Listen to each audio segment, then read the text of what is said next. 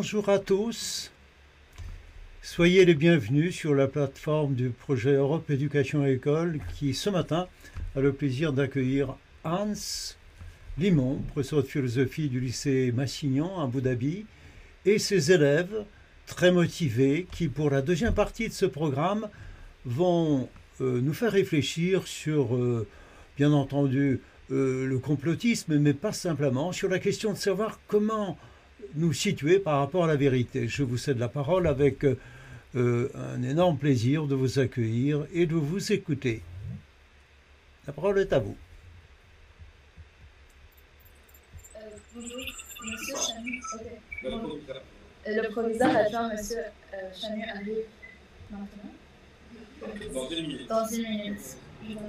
Non, non, vas-y, tu commences. bonjour, je m'appelle Sarah Maria. Euh, je prends le relais de M. Limon pour développer un aspect concret qu'il a énoncé dans le thème vie-songe qui est le complotisme. Avec mes camarades qui me succéderont, on va tenter d'élargir sur le problème peut-on dire à chacun sa vérité Nous nous intéressons premièrement au complotisme d'une distance critique. Donc, c'est quoi le complotisme? En fait, c'est un thème qui renvoie à la théorie du complot, donc la pensée que des complots seraient orchestrés par les plus hautes instances, des complots, on entend des manœuvres secrètes ou des ententes secrètes qui sont concertées entre plusieurs personnes avec l'intention soit d'imposer un mode de vie ou de nuire à une personne, à une institution. C'est un concept un peu abstrait, mais le sociologue français Pierre-André Taguieff identifie quatre grands principes de base des croyances conspirationnistes. Donc les voici. Rien n'arrive par accident, tout ce qui arrive est le résultat d'intentions ou de volontés cachées. Rien n'est tel qu'il paraît être, et tout est lié, mais de façon occulte. Donc il y a certainement un côté plutôt mystifiant à ces croyances. Euh, quelques exemples d'événements ayant fait l'objet de théories du complot seraient les attentats du 11 septembre 2001, car il y a beaucoup d'accusations qui ont été faites à l'égard du gouvernement américain pour ces attentats mais on retrouve aussi des organisations à qui l'on attribue des conspirations, par exemple les sociétés secrètes, comme l'Illuminati, c'est quelque chose dont on entend parler beaucoup ces jours-ci sur les réseaux sociaux. Mais l'un des principaux facteurs explicatifs des, croyances favorisant les théories du complot est le biais d'intentionnalité, ce qui est la tendance à sur... Désolée. Euh, le biais d'intentionnalité, c'est la tendance à surestimer le rôle des causes intentionnelles. Pourtant, elles sont non justifiées lors de la survenue d'un événement ou face à un comportement humain. Euh, je pourrais prendre un exemple très banal pour, très banal pour expliquer cela.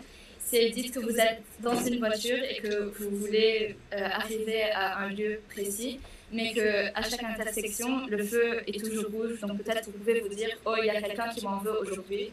En fait, c'est quelque chose qu'on fait tous les jours et c'est ça le biais d'intentionnalité. Et on pourrait dire qu'il nous est universel, car pour nous tous, il est plus difficile d'analyser des situations complexes et de chercher à expliquer des phénomènes euh, sociaux que juste de simplement dire qu'il y a une intention cachée ou qu'il y a quelqu'un qui profite par cette situation.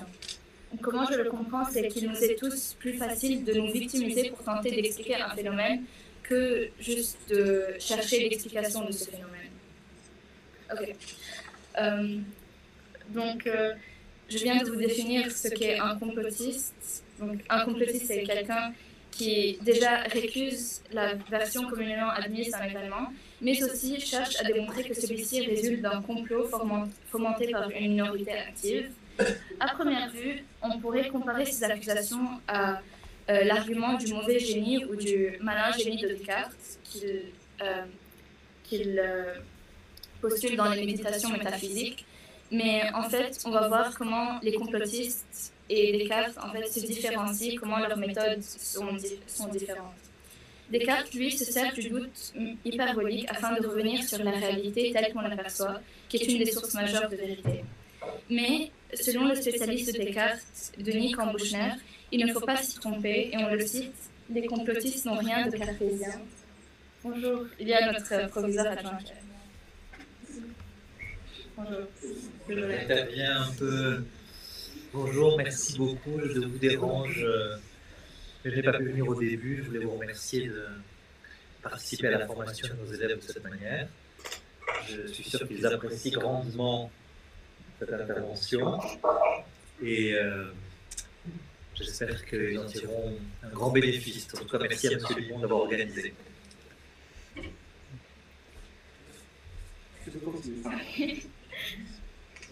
Merci. Euh, on parlait de, de Denis Kambouchner qui dit qu'on ne doit pas euh, comparer les complotistes à la méthode cartésienne, car les complotistes n'ont rien de cartésien ni sur le fond ni sur la forme. Déjà, leur but est différent, car le but de Descartes est, éminemment positif.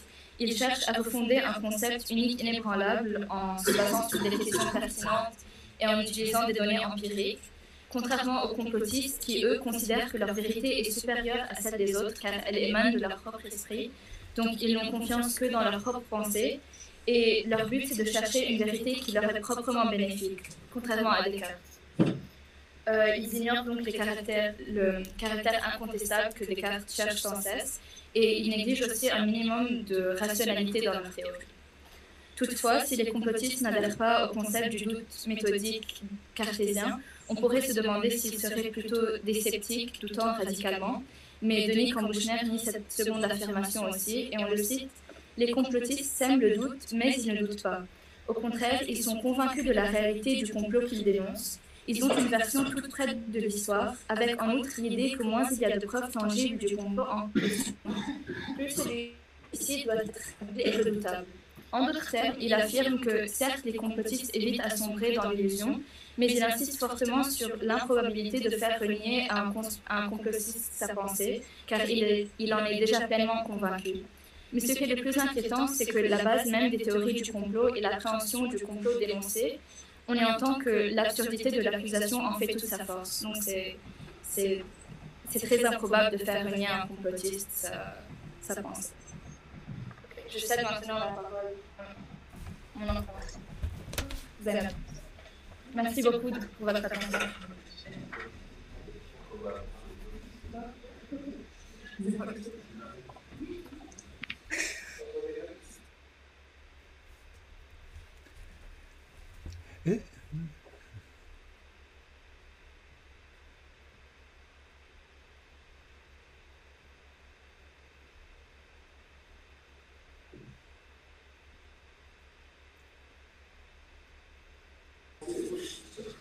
Bonjour. Bonjour. Euh, alors, je suis Zainab et c'est ma camarade Paulina et donc nous allons parler dans une deuxième partie euh, de la dérive psychologique. Nous verrons plus en détail les raisons pour lesquelles des personnes pourraient adhérer aux théories du complotisme euh, et donc nous allons étudier les aspects psychologiques du sujet. Alors, comme nous le savons, aujourd'hui le monde devient chaque jour de plus en plus complexe et cela rend impossible pour nous de tout comprendre. Et donc, euh, se sentir aussi perdu va amplifier l'envie de trouver des réponses à, toutes nos questions et euh, de rechercher la vérité euh, absolue. Donc, nous pouvons nous poser la question suivante. Pourquoi sommes-nous susceptibles de croire aux théories du complotisme? Mais aussi, faudrait-il croire à tout ce qu'on nous raconte alors, d'abord, je vais parler de la perte de confiance dans les sources d'information, dans nos sources d'information, que ce soit dans les personnes, euh, des personnes dans notre environnement ou euh, de l'Internet, des médias, etc. Et comment cette perte de confiance va intervenir dans notre raisonnement? Alors, euh, nous savons que nous devons être sensibles à la possibilité d'une trahison, d'une rupture de confiance ou d'une manipulation. En effet, nous n'avons pas un accès direct aux, intentions, les croyances et les désirs des autres. Donc, il réside chez nous une crainte d'être manipulé et surtout un désir de tout savoir et de tout vérifier. Euh, en fait, les théories du complotisme invitent les gens à se méfier de l'information existante et de rechercher les vérités euh, et les réponses à leurs questions par eux-mêmes. Et par exemple, euh, lors du début de la pandémie du Covid-19, plusieurs théories ont été émises par rapport à la naissance du virus, mais la majorité de ces théories ne provenaient pas réellement d'un médecin, parce que les gens se doutaient de l'information que les chercheurs et les médecins leur donnaient. Euh, toutes ces théories sont, euh, euh, donc la perte de confiance dans les sources dans nos diverses sources d'information constitue un facteur clé pour comprendre le, le conspirationnisme. Nous pouvons parler de différents types de perte de confiance qui entrent en jeu, comme par exemple la perte de confiance dans les experts, comme j'avais mentionné avant, en effet, les batailles entre experts sur plusieurs sujets amplifient en fait la confusion des personnes qui, eux, ne savent plus qui croire. Et donc, ces savants vont aussi perdre leur crédibilité. et nous allons aussi perdre confiance dans ces savants. Et on pourrait croire que la, même la science qui est soutenue par des preuves entraîne à la conviction. À première vue, la, confiance dans la science est bien présente à l'aide de témoignages, observations, des expériences, mais on pourrait aussi penser que ces, observations et ces expériences sont truquées. De plus, on, peut parler de la perte de confiance des enseignants. En effet, la confiance des élèves dans leurs enseignants baisse à cause de l'apparition de nouvelles sources, d'autres sources de connaissances et d'informations comme l'Internet et les médias. Euh, qui sont disponibles à tous et euh, sur lesquels on trouve notamment les jeunes. Et donc, parlant des médias, on pourrait aussi perdre la confiance dans les médias, euh, puisqu'elles sont soupçonnées de partialité, de trucage, de manipulation de l'information. D'ailleurs, 40% des Français estiment que les médias restituent l'information de manière fausse, et en effet, de nos jours, on a beaucoup de fake news. Et euh, l'apparition de l'Internet donc, va créer un support technologique pour le conspirationnisme. Et euh, l'Internet favorise également l'adhésion des jeunes aux théories du complot. Pour résumer, d'abord car ils perçoivent les connaissances transmises à l'école comme discutables, euh, mais aussi car l'Internet leur fournit des informations et des explications alternatives à celles données en cours, par exemple, qui sont parfois beaucoup plus séduisantes que celles qu'ils reçoivent soit de leurs parents, soit à l'école. Euh, et donc, euh, c'est pourquoi la perte de confiance euh, donne une raison aux personnes, notamment aux jeunes, d'adhérer aux théories du complotisme. merci, donc je passe maintenant la deuxième partie pour ma camarade Paulina. Merci beaucoup Zénab. J'aimerais bien maintenant parler du raisonnement par la peur. Selon Pascal Wegner Heger, il est dans notre nature de raisonner de manière non scientifique et naïve, surtout dans les situations, en... dans les situations anxiogènes, comme dans le cas d'une comme dans le cas d'une attaque terroriste ou d'une pandémie. Prenons l'exemple d'une personne qui se promène seule dans une forêt la nuit. Si elle entend un bruit, elle aura immédiatement tendance à penser qu'il s'agit d'un prédateur ou de quelqu'un qui lui veut du mal. Raisonnement par la peur et comme instinct de survie accentue les croyances non seulement en conspiration, mais aussi aux phénomènes paranormaux, par exemple euh, des personnes qui pensent voir des esprits ou des fantômes. Étudions maintenant comment ces mécanismes psychologiques nous sont communs à tous. Ceux qui sont convaincus par les théories du complot font souvent l'objet de moqueries et sont considérés comme fous. Cependant, à un moment donné, nous avons tous été séduits par, ces explications absurdes de la marche du monde, parce qu'elles sont confortables et rassurantes. Ainsi, pouvons-nous tous être considérés comme complotistes? Prenez l'exemple du Père Noël, qui est un complot orchestré par nos parents à l'aide de l'école et des médias. Nos parents nous font croire qu'un saint passe par la cheminée à Noël pour nous livrer des cadeaux. La différence ici est que les intentions sont bonnes et participent à la magie de notre enfance. Mais cela ne reste pas moins un exemple de conspiration pour cacher une vérité à une partie de la population. Pour Olivier Klein, un professeur de psychologie sociale à l'Université libre de Bruxelles et spécialiste du complotisme, dit que les mécanismes psychologiques qui interviennent dans le conspirationnisme sont des mécanismes dont on est tous victimes. L'un de ces mécanismes, c'est ce qu'on appelle le raisonnement motivé. Ce dernier nous pousse à rechercher toutes les informations qui confirment nos croyances rejeter tout ce qui, est, pardon, tout ce qui les remet en question. L'exemple qu'il donne est celui d'un écologiste qui est convaincu que prendre un avion est mauvais pour la planète. Mais s'il a vraiment très envie d'y aller et justifiera tout son trajet par une raison ou une autre. De plus, on tend souvent, on tend souvent à ignorer le hasard et voir l'intentionnalité partout. Un autre réflexe écologique qui fait de nous théoriquement des complotistes. Mais alors, si les mécanismes psychologiques qu'on a évoqués en cette présentation sont communs à tous, comment expliquer que certains adhèrent aux théories de complot et d'autres non Pour cela, c'est intéressant de s'interroger sur la perception de la vérité chez différentes personnes. La vérité étant quelque chose qui n'est pas inné chez l'humain, mais acquis selon Socrate. Merci beaucoup pour votre attention, et donc je passe euh, le relais à Néliana qui va approfondir sur le thème de la vérité. Merci. Merci.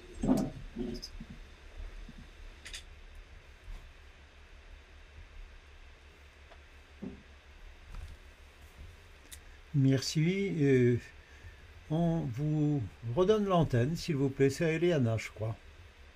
Allez-y.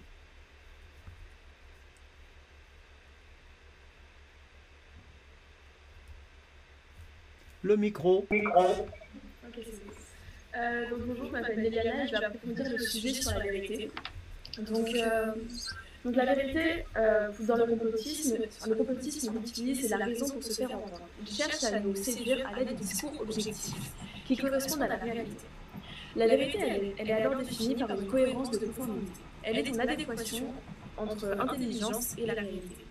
Or, on suppose que la réalité absolue n'existe pas.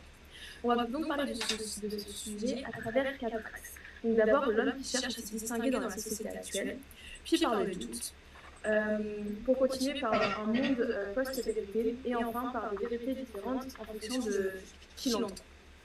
Donc pour commencer, l'homme qui cherche, qui cherche à, se distinguer dans la société actuelle. Donc on est aujourd'hui dans une société euh, individualiste. Donc le complotisme par là pour une forme différente de voir le monde dans lequel nous vivons, et où le doute est fortement renforcé par des États démocratiques. Cela emporte des ruptures majeures de confiance envers les institutions autoritaires et au discours médiatique. La motivation d'un individu à se distinguer d'autrui, de se distinguer de la société, l'entraîne à se tourner vers des sujets tels que le complotisme, offrant un espace, un espace où l'individualité est représentée et admirée. Mais euh, même si le complotisme est en soi une société individualiste, elle est aussi une communauté répondant aux besoins d'unité des individus de notre société. Cependant, cette, individualisation de la société radicalise violemment nos liens sociaux, rupture notre lien avec la personnalité, mais aussi nous marginalise avec la société. L'individualisme s'accroît tout au long du XXe siècle avec la réaffirmation de l'égalité des chances, de la démocratie, mais aussi de la société de consommation et de loisirs qui vont développer l'idée de la jouissance personnelle et du droit au bien-être pour tous. Elle est alors une conception de la vie en société, dans lequel l'individu constitue la valeur centrale, d'où l'importance accordée aux, libertés individuelles et aux droits de la personne. Or, la croissance des divorces, la montée du racisme et de l'antisémitisme, la croissance de la délinquance, l'existence de discriminations sociales, spatiales, ethno-raciales, semblent indiquer que le lien social entre les individus est en train de se distendre, et cela a un impact sur l'augmentation des théories du complot, qui est actuellement en nette augmentation. Donc pour euh, finir sur cette partie, euh, la société est individualiste, chacun sa propre vérité, ce qui vient à créer de manière générale un doute collectif. Donc euh, ce doute, donc dans l'aspect de la vérité, on retrouve trois formes de doute. Et donc dans le complotisme, on retrouve ces formes de doute. Donc pour commencer, on a le doute ordinaire, qui est l'expression d'un sentiment d'incertitude, comme j'en doute. puis on a le doute philosophique, donc c'est une volonté de remettre quelque chose en question. On en existe trois sens. Donc déjà, on a le doute sceptique extrême, donc de Tyron. Celui-ci consiste à montrer qu'une question peut avoir deux opinions contraires et qu'il est impossible d'en choisir une, car les deux montrent des raisons d'y croire et d'y douter. Le deuxième doute qu'on retrouve dans le doute philosophique, c'est le doute sceptique modéré de David Hume. Celui-ci est spécialisé dans, pour les croyances religieuses sans fondement. Euh, et le dernier doute, c'est le doute méthodique de Descartes, qui consiste à parvenir à une première certitude, puisque tout ce que j'ai appris est incertain. Le doute philosophique actuel euh, sert pour remettre en cause les biens communs, les préjugés et les conceptions traditionnelles de la réalité. Dans le, dans le complotisme, la vérité fait donc face à ces trois formes de doute qui mènent par la suite les individus à douter de tout et à un monde qui dépasse de la vérité. Dans une troisième partie, nous allons parler du monde post-vérité. Donc nous vivons actuellement dans un, dans un monde post-vérité avec beaucoup de théories du complot. Donc déjà, la post une post-vérité, euh, c'est quoi? Donc c'est des circonstances dans lesquelles les faits ont moins d'influence pour modeler l'opinion que les appels à l'émotion. Donc le monde actuel entre donc dans cette ère post-vérité avec des néologismes.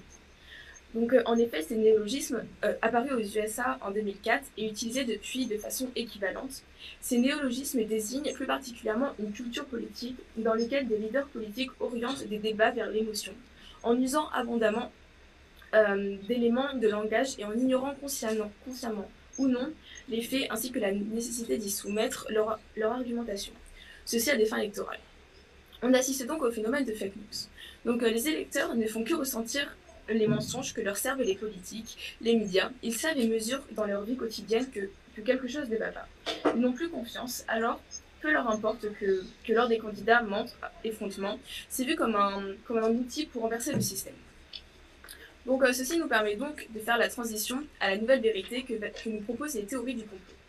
Donc euh, en quatrième partie, dernièrement, euh, nous allons voir qu'il y a des vérités différentes selon qui, qui la voit. Donc le complotisme, le complotisme n'est pas, vu, euh, n'est pas vu ou vécu pareil pour ceux qui la vivent et ceux qui la subissent. Euh, donc pour ceux qui la vivent, euh, les acteurs du complotisme croient en ce qu'ils disent. Ils interprètent cette croyance en une vérité. Donc la vérité n'est pas la même que pour les autres. Le problème pour ces personnes est que malgré le fait qu'une vérité est parfois subjective, comme par exemple la beauté, la vérité doit être normalement une vérité générale pour qu'elle s'applique à tout le monde.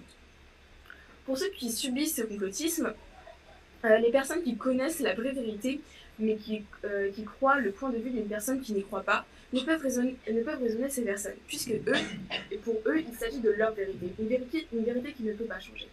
Ces personnes sont fermées à toute autre, à explication. Ils sont Petit exemple sur, euh, sur euh, la politique avec la doctrine et la, propagande. Donc les personnes qui subissent ce complotisme croient en certaines choses qui sont fausses mais qui deviennent leur réalité. Euh, c'est donc une pensée qui ne peut changer, qui ne peut être changée et une fois mise en tête comme la, la, race aryenne avec Hitler. Dans le, le, théorie du complot, on a deux grandes catégories. Donc comme on l'a dit précédemment, il y a une théorie qui est néfaste et qui sert à cacher la vérité. Et pour cela, il cache une version officielle et évidente. En conclusion, on voit donc qu'une vérité connue de tous devient une vérité seulement subjective pour les complotistes. Donc euh, on peut alors en conclure que chacun a sa propre vérité du fait de la société individualiste, du doute présent de nos jours, du monde post-vérité auquel nous devons faire face, et finalement de la vérité omniprésente des théories du complot. Donc euh, j'ai fini, maintenant je vais laisser place à mes autres camarades pour les questions.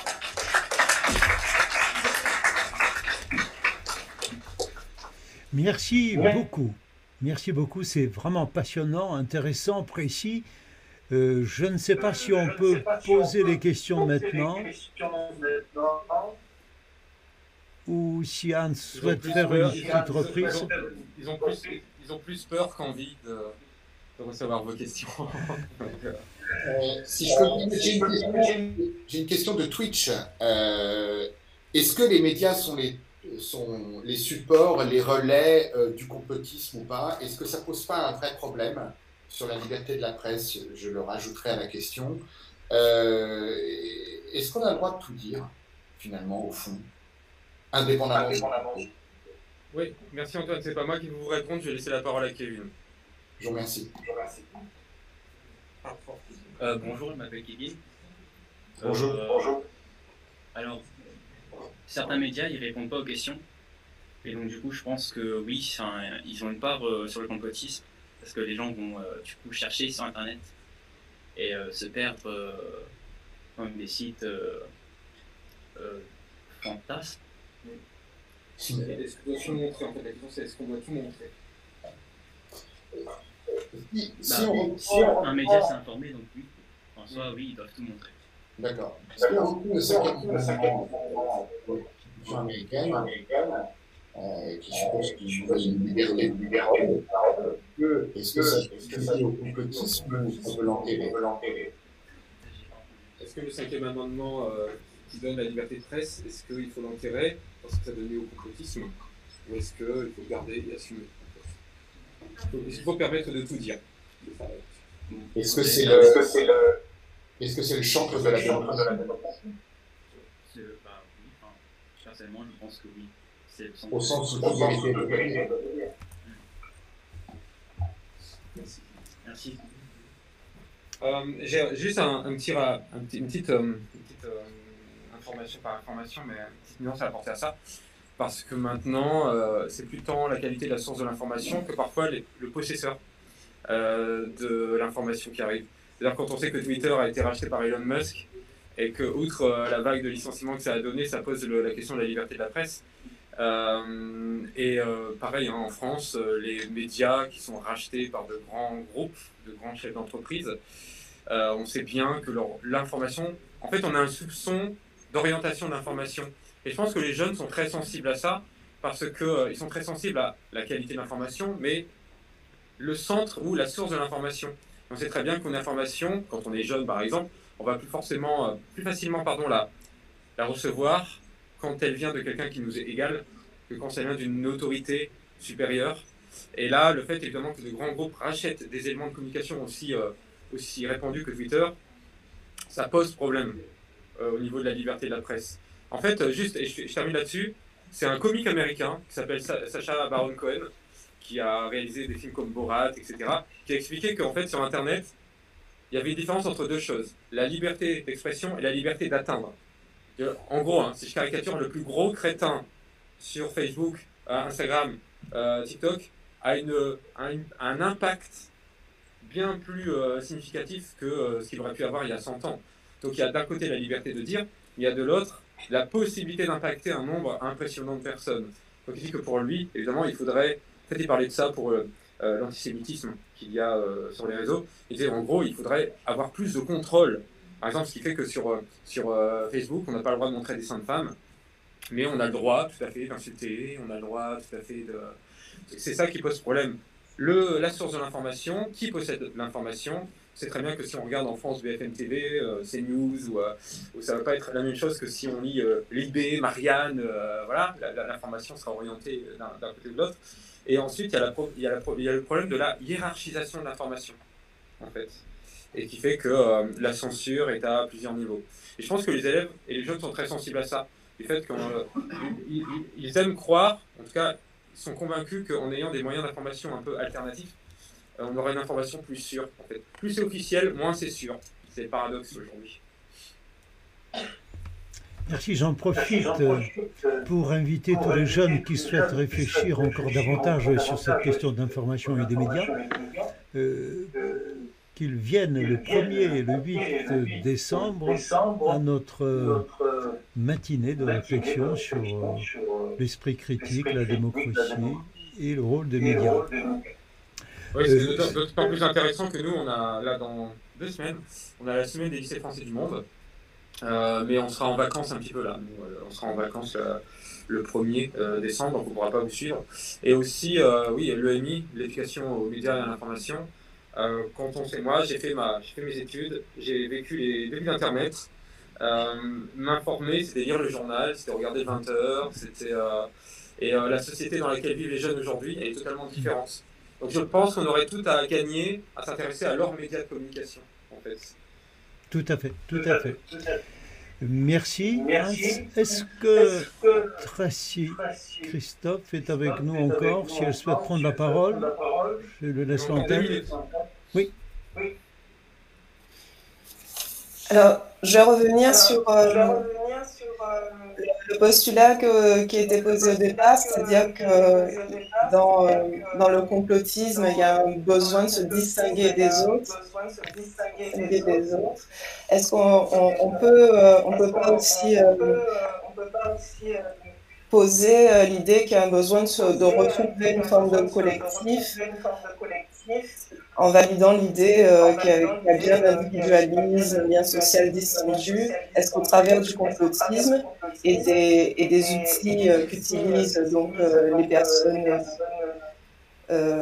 complotistes ou pris dans des, la, toile, la toile du net, est-ce qu'il n'y a, a, pas vraiment ce besoin de retrouver du lien Merci. Je peux répondre en deux moments très vite, parce qu'on va devoir vous laisser, vous allez entendre sonner, ça va être un peu le glas. Ça sonne... Oui, oui, mais euh, ça, va être, très vite. Euh, la première des choses, c'est que euh, moi je repense toujours à ce texte de Tocqueville que j'avais eu dès que j'étais en première année fac, qui disait qu'en gros, la prochaine dictature qui pourrait s'instaurer, il disait ça il y a deux siècles, hein, ce ne serait pas une dictature violente, mais une dictature douce. Parce que selon lui, le schéma social est tellement atomisé les barrières, en fait, la, distance entre les gens est déjà là. Il suffira de mettre des barrières là où il y a déjà la distance. Euh, donc il y a une atomisation du corps social qui est doublée d'une illusion, je crois, et ça les élèves le sentent bien. On a une illusion de dialoguer alors qu'on communique. Et ce qui est fou, hein, c'est que quand on va sur les réseaux, hein, qui sont quand même la, principale source d'information euh, aujourd'hui, euh, on voit des gens qui communiquent, mais qui ne parlent pas vraiment, qui ne dialoguent pas vraiment. Et quand ils commencent à communiquer,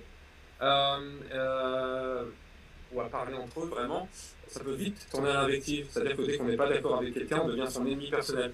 J'ai le souvenir d'avoir regardé des vieux débats politiques à la télévision avec Chirac, Jospin, avec. Euh, ils se mettaient sur la figure euh, pendant une heure et euh, en off, on les voyait serrer la main, être tout à fait cordiaux. Et, je pense que cette, cette culture de l'agonistique qu'on a un peu perdue parce que chacun vit sa vie comme une sorte de slogan perpétuel, envoie des signaux d'information et auxquels il n'attend pas vraiment de réponse. Et, euh, la preuve, hein, c'est que sur les réseaux, on peut désactiver les commentaires, on peut bloquer quelqu'un, on peut. Euh, chose qu'on ne peut pas faire dans la rue, où on peut pas dire à quelqu'un je te bloque, ne me parle plus, ou, euh, je te mute. Voilà, ce qui serait bien commode parfois avec certains élèves. Hein. Et enfin, euh, l'idée que vous donniez ici, c'est que, c'est que, oui, je pense qu'il y a une, volonté euh, d'avoir une source d'information souterraine. Et, et ça, c'est, aussi politique, c'est-à-dire qu'il y a une absence de, confiance, ils l'ont dit tout à l'heure, dans les, représentants, politiques, qui est dû au fait aussi que chaque petite affaire est médiatisée. C'est le sens aussi du mouvement des Gilets jaunes, c'est-à-dire on crée un ordre sur l'ordre ou sous l'ordre. Et donc l'idée c'est de, créer une société un petit peu sous-jacente qui va partager comme des mots de passe finalement, euh, des chibolettes ou des, euh, euh, des, informations qui vont être plus sûres parce que de sources cryptées. Et ça donne des mouvements comme Anonymous, ça donne des, même des performeurs, des performances artistiques à partir de, voilà, de, remise en cause des profits de grands groupes. Bref, en fait, je pense qu'il y a plusieurs décalages dans l'information. Il y a l'information auquel les jeunes ont accès, il y a l'information à nous. Et tout à l'heure, quand Antoine disait est-ce que toute vérité est bonne à dire, est bonne à dire, après, je pense que la distance, on le sait nous en tant que professeur, c'est dans la formulation, en fait. C'est comme, euh, c'est comme euh, vous savez, à l'école, et je suis très euh, pour ça, hein, on doit enseigner l'égalité femmes-hommes on doit enseigner le respect, la tolérance. Mais si on les martèle comme des slogans, les élèves vont pas adhérer. Que, et puis en plus, le rôle de l'école, c'est pas de réussir ce que la société ne réussit pas forcément d'un côté. Donc, c'est là, c'est Eric Préra euh, qui euh, travaille en sciences d'éducation, qui explique très bien ça. Il explique qu'on euh, ne peut pas demander à l'école de, comme parfois les enfants doivent réparer les échecs des parents, on ne peut pas demander à l'école de, réparer les échecs de la société. Il faut au contraire ouvrir un, espace à la critique. Pas au sens dénoncer comme Nietzsche, mais au sens en discuter avec du recul, librement. Et même, hein, c'est ce qu'on apprend quand on va enseigner dans les lycées français de l'étranger, les valeurs partagées par la France ne sont pas celles partagées par les Émirats, ne sont pas celles partagées par le Congo, par euh, le Liban. Donc on se rend compte bien souvent aussi que non seulement l'information est orientée, mais en plus elle est à la limite de l'ethnocentrisme. Merci, cher Merci. Merci pour cette matinée d'une très grande richesse. C'était un plaisir et vraiment euh, une expérience pour nous un peu inédite de partage avec des élèves, avec vous et avec des collègues qui nous suivent sur Twitch et sur Dailymotion de cette réflexion sur l'importance de la suspension du jugement, du doute et de l'apprentissage aussi d'un esprit critique. Euh, Merci beaucoup à vous. Bonne continuation à vous et restons en contact. C'est une source de richesse formidable. Bravo à vos élèves. Merci à vous et merci à votre direction, Monsieur Frédéric Chadu, et passez nous saluer nous sommes très sensibles à son soutien. Prochaine séance, c'est la semaine prochaine. Le mythe de la caverne et le philosophe roi. Tout ce programme sera disponible en vidéo au cours du week-end ou dans les tout premiers jours de la semaine prochaine et en podcast. À bientôt. Merci beaucoup.